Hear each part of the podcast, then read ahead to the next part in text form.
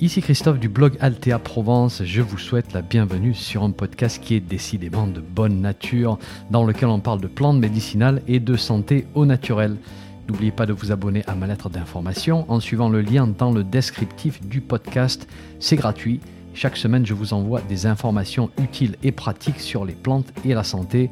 Et puis au passage, vous allez recevoir un petit PDF cadeau sur la confection de produits maison à base de plantes. Allez, si vous êtes prêts, on démarre. 3, 2, 1, c'est parti. Bonjour, j'espère que vous allez bien. Nous sommes début septembre. Euh, je ne sais pas si vous avez eu l'occasion de ralentir un petit peu cet été. Alors ça n'a pas été le cas pour tout le monde et je voudrais au passage avoir une pensée pour tous ceux qui ont dû travailler parce qu'ils n'avaient pas le choix.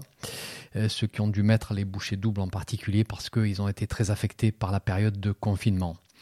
Et puis pour d'autres, il y a eu quand même une petite pause. Bon, ça a été mon cas. Et je vous dirais que ça a été aussi un petit peu une exception pour moi.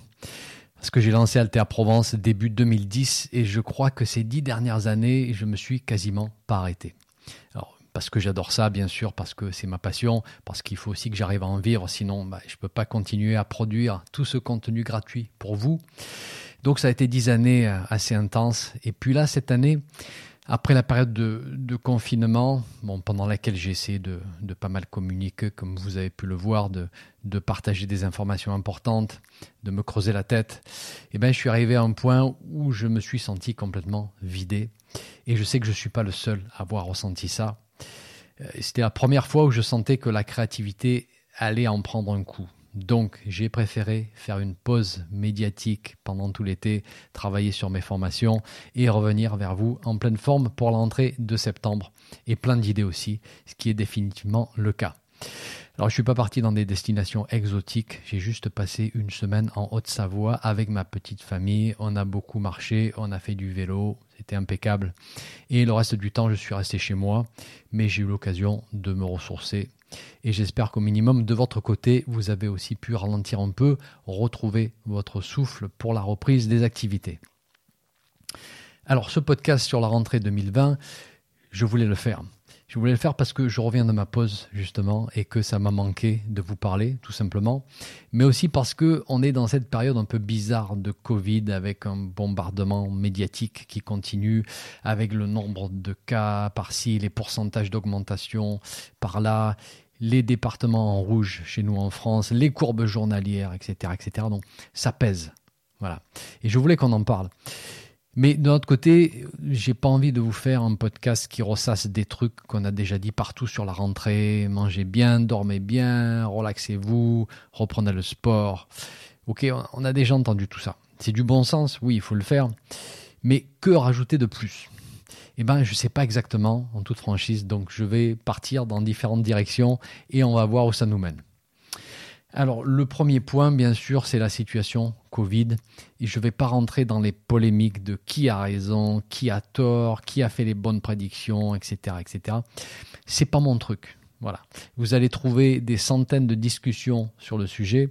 Moi, je vais plutôt me concentrer sur ce que je fais de mieux, enfin, je pense, c'est-à-dire m'insérer dans une situation existante, quelle qu'elle soit, et essayer de vous donner des outils pour mieux la gérer. Et la situation aujourd'hui, elle est anxiogène. Voilà, angoisse et peur, peur d'une nouvelle vague. Et là encore, est-ce que ça va arriver? Est-ce que ça va pas arriver? Est-ce que le virus va muter Va pas muter? C'est pas c'est pas le sujet de mon podcast. En revanche, l'angoisse, elle est bien là quand on parle aux gens autour de nous aujourd'hui. Angoisse d'une économie qui pourrait se casser la gueule, angoisse de perdre son emploi, angoisse de ne pas retrouver du travail par la suite. Et dans tout ça, à un moment où on a vraiment besoin de notre cercle social pour nous soutenir, on nous sépare, on nous segmente, on introduit la peur des rencontres. Et là encore, ne prenez pas ceci comme un jugement, mais juste comme une simple constatation. Et si on perd nos connexions sociales, on perd l'une des choses les plus importantes de notre humanité. Les relations, l'affection, le soutien. Alors quel rapport avec le monde des plantes, vous allez me dire? Ben, C'est simple.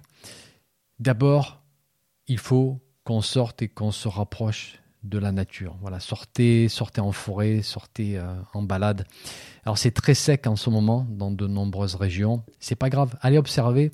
Moi, je suis allé observer des romarins sauvages qui ont l'air d'agoniser en ce moment tellement c'est sec. Mais je les connais bien, la première pluie, ils vont me faire une belle surprise. Je suis allé observer des naissances, des petites armoises annuelles qui germaient sur le bord d'un chemin, à ma grande surprise, parce qu'elles n'avaient jamais poussé là. Je suis allé observer des morts aussi.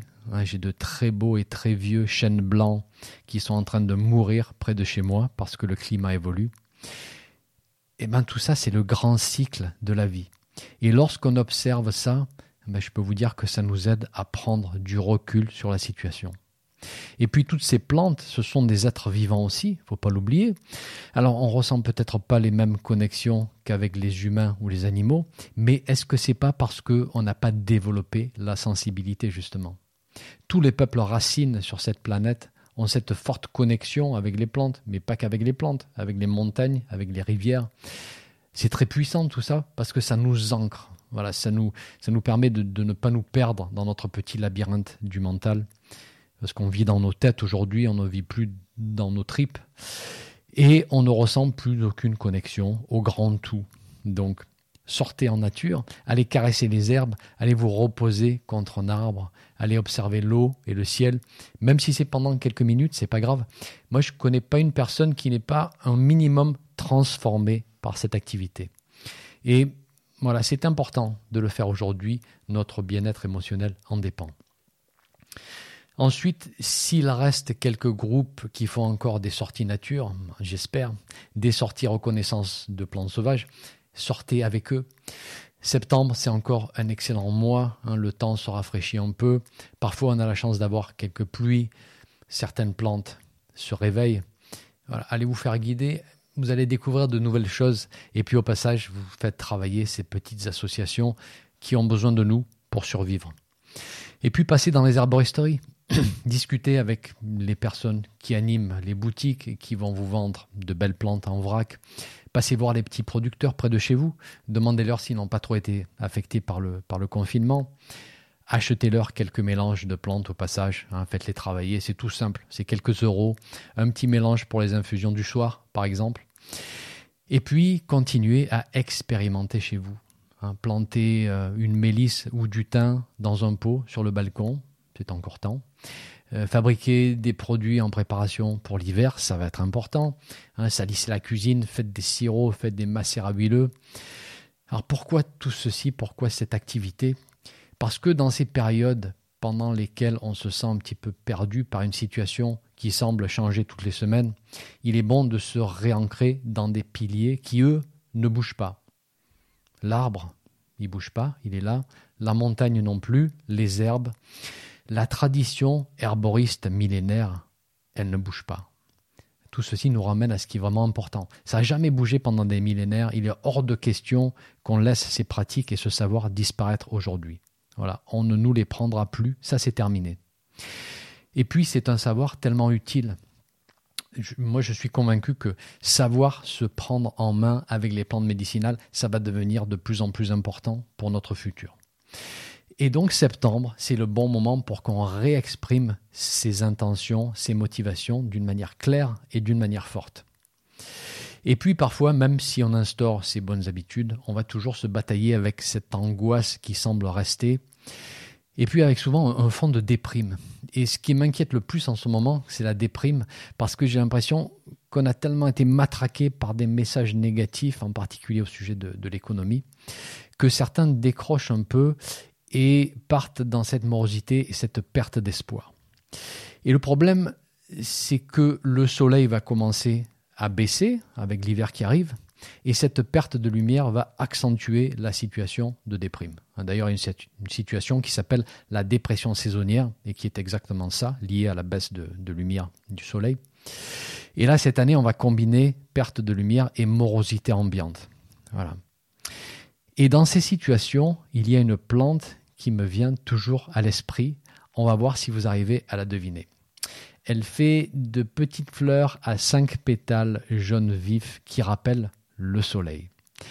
Elle a des feuilles bien particulières parce qu'elles sont parsemées de tout petits trous qui laissent passer les rayons du soleil. C'est la plante du soleil en fait. C'est la plante qui ramène la lumière à l'intérieur à un moment où on sent l'hiver des émotions arriver. Elle est vivace, on la trouve dans quasiment toutes les régions. Elle appartient à la famille des hypericacées.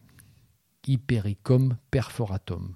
Le millepertuis alors on l'a un petit peu trop positionné comme plante antidépressive à mon goût parce que il y a dépression et dépression. Voilà, il y a différentes causes sous-jacentes possibles. Pour vous donner un exemple, on constate par exemple le rôle majeur de l'inflammation cérébrale aujourd'hui, en particulier si la personne souffre d'une situation inflammatoire chronique ou métabolique. Bref, on ne va pas rentrer dans, les détails de la dépression ici, c'est pas le but, mais juste pour vous dire que dans mon expérience, le millepertuis ne va pas forcément agir dans toutes les situations dépressives. Mais spécifiquement pour cette déprime saisonnière, accompagnée par un manque de lumière au sens propre et au sens figuré, perte d'espoir, je la trouve vraiment très bien.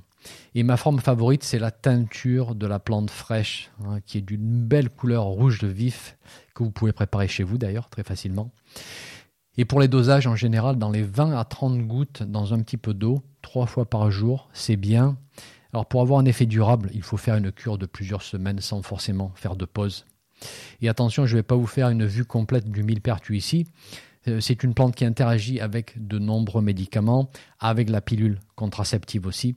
Donc renseignez-vous, allez jeter un coup d'œil sur ma fiche sur le millepertuis hein, sur mon site si ça vous intéresse.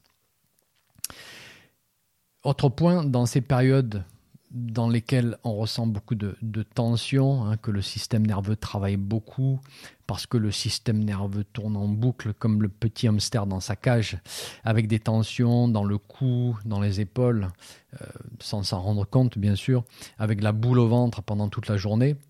Et je pense que c'est définitivement le cas en ce moment. Euh, il y a cette lourdeur, c'est très pesant. Certaines personnes m'expliquent que c'est comme si elles se sentaient écrasées avec ces nouvelles qui arrivent hein, tous les jours, euh, qui nous plombent. Eh bien, dans ces situations-là, il faut se protéger, bien sûr, peut-être écouter un petit peu moins les nouvelles. Et puis, il faut penser aux minéraux. Et nous, dans le monde des plantes, on a ce qu'on appelle les plantes minéralisantes. Elles sont vraiment très intéressantes parce qu'elles contiennent un très large spectre de minéraux et oligo-éléments. Et en fait, ces plantes minéralisantes, vous pouvez les considérer comme de la nourriture pour le système nerveux. Et ça, je peux vous dire que c'est pas de la malbouffe, c'est pas une nourriture excitante, c'est une nourriture calmante. Voilà, c'est pas comme un goûter avec des biscuits et des barres chocolatées pour les nerfs, pas du tout. C'est comme une bonne assiette de crudité qui vient du jardin. Voilà, ça nourrit et d'un point de vue du système nerveux, ça a vraiment un aspect équilibrant. Alors je vous ai souvent parlé de l'ortie parce que c'est la plus simple à utiliser. Et vous pouvez faire une cure en la mélangeant à des plantes qui ont un goût sympathique. Parce que bon, l'ortie, c'est pas désagréable, ça a un, goût vert, mais quand même, on peut rendre, l'infusion un petit peu plus agréable. Pour vous donner un exemple, moi, ça fait un petit moment que je bois une infusion journalière d'ortie avec de la citronnelle. Parce que j'ai de la citronnelle au jardin et là, en ce moment, elle est magnifique. Donc, j'en profite du coup, chaque matin, je descends au jardin, euh, je me ramasse quelques légumes, je remonte avec deux trois feuilles de citronnelle euh, et je coupe une feuille, une, longue feuille de citronnelle que je mélange avec une pincée de feuilles d'ortie et voilà dans ma tasse infusion du matin. Alors bien sûr, encore mieux, ce serait de combiner avec l'ortie quelque chose qui calme l'anxiété, par exemple, si elle est présente. Une plante comme la passiflore, Passiflora incarnata, par exemple plante que vous trouvez très facilement dans les arboristeries. Vous pouvez en rajouter une pincée des feuilles sèches avec votre ortie dans la tisane, c'est très bien. Ou alors de la mélisse, mais alors attention, pas trop vieille parce que sinon les résultats ne seront pas au rendez-vous. Si vous en avez au jardin, c'est beaucoup mieux. Une pincée de feuilles fraîches de mélisse avec l'ortie. Et puis le petit plus de l'ortie en ce moment, c'est qu'elle a ce côté dépuratif qui me plaît bien. Elle nettoie. Et donc, ce qui nous amène au point suivant pour la rentrée. Alors ça, c'est un conseil assez classique. C'est le besoin de faire une petite cure dépurative, de stimuler les organes d'élimination. Pourquoi faire ceci? Eh bien parce qu'en général, pendant l'été, on a fait quelques excès. On a eu des amis, la famille, euh, barbecue, rosé, enfin du moins dans ma région. On a un petit peu trop poussé sur l'alcool ou sur les desserts. Alors là, cet été, j'ai pas l'impression que ça a été forcément le cas. Je me trompe peut-être, mais dans l'ensemble, il y a eu moins de voyages, peut-être un petit peu moins de visites vers la famille et les amis. Alors, donc c'est quelque chose qu'il va falloir que vous appreniez à détecter, à ressentir. Avez-vous besoin de faire une cure dépurative? Eh bien, ça dépend. Le signe, c'est ce sentiment d'être, on va dire, constamment engorgé, lourd, congestionné. Euh, parfois même, on a un repas relativement normal et, et ça passe pas, on se sent lourd. Parfois, c'est accompagné d'une petite sensation nauséeuse. Parfois, c'est accompagné d'une haleine lorsqu'on se lève le matin qui facilite la distanciation, si vous voyez ce que je veux dire. Euh, tout ça, ce sont des bons signes. Et même sans ces signes, on voit dans différentes traditions que le changement de saison, et typiquement de l'hiver au printemps et de l'été à l'automne, eh bien, ces passages, c'était un appel pour faire la cure dépurative. Et il y a plusieurs plantes possibles, elles sont, elles sont nombreuses. Je vous ai déjà parlé de cette cure dans d'autres articles, d'autres vidéos. Et personnellement, je reviens toujours aux grandes classiques qui ne vieillissent pas, qui ne perdent pas leur efficacité et qui sont en général bien tolérées chez de nombreuses personnes. Alors l'une de mes favorites, je vais essayer de vous la faire deviner. Les médecins qui en prescrivaient à l'époque inscrivaient le nom latin sur la prescription pour ne pas que la personne arrive à deviner ce que c'était, parce qu'il y avait une expression populaire qui les dérangeait. On écrivait Taraxacum radix, car on ne voulait certainement pas bouffer les pissenlits par la racine. Racine de pissenlit, bien sûr, excellente plante dépurative. On la trouve de partout dans nos campagnes. On peut l'acheter dans toutes les herboristeries et on la prépare en décoction, c'est-à-dire qu'on fait frémir la racine pendant une dizaine de minutes dans de l'eau.